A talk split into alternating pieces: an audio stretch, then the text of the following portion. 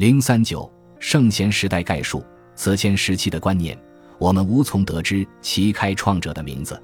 如果一定要安个名字，那只有神。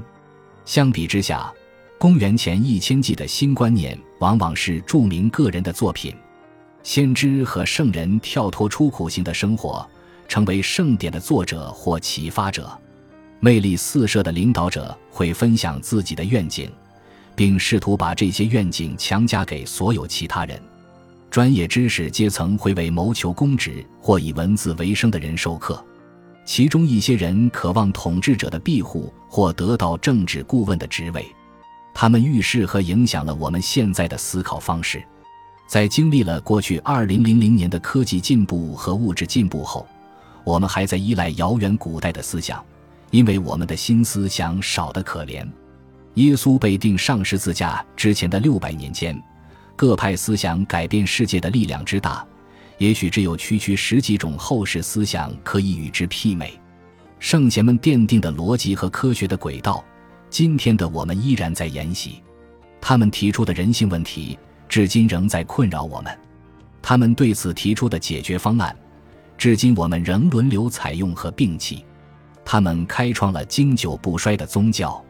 索罗亚斯德教时至今日依然拥有信徒，其确切起源年代难以断定。大约是在公元前一千纪上半叶，犹太教和基督教的教义后来成为伊斯兰教的基础。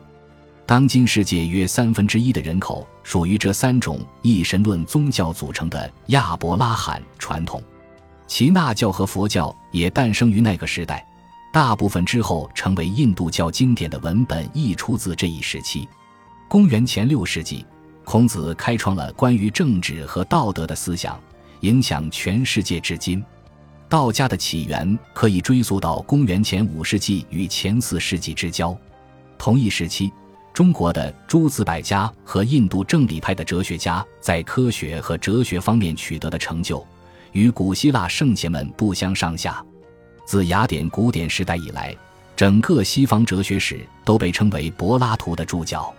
我们中的大多数人依然遵循着柏拉图的学生亚里士多德所提出的逻辑思维原则。如果说这一时期的哲学家突然让我们感到可以理解，那是因为我们和他们有着同样的思考方式，带着他们遗留下的方法、开发的技能以及传播的观念。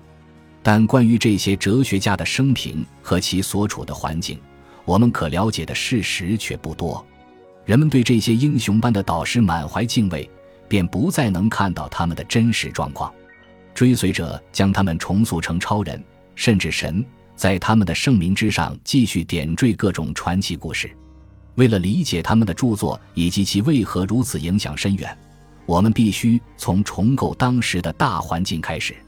我们要搞清楚传播观念的种种途径，如网络、路线、联系、文本等，然后我们才可以刻画关键思想的构想者。进而描述其宗教智慧和世俗智慧及其针对道德和政治的所谓灵丹妙药。本集播放完毕，感谢您的收听，喜欢请订阅加关注，主页有更多精彩内容。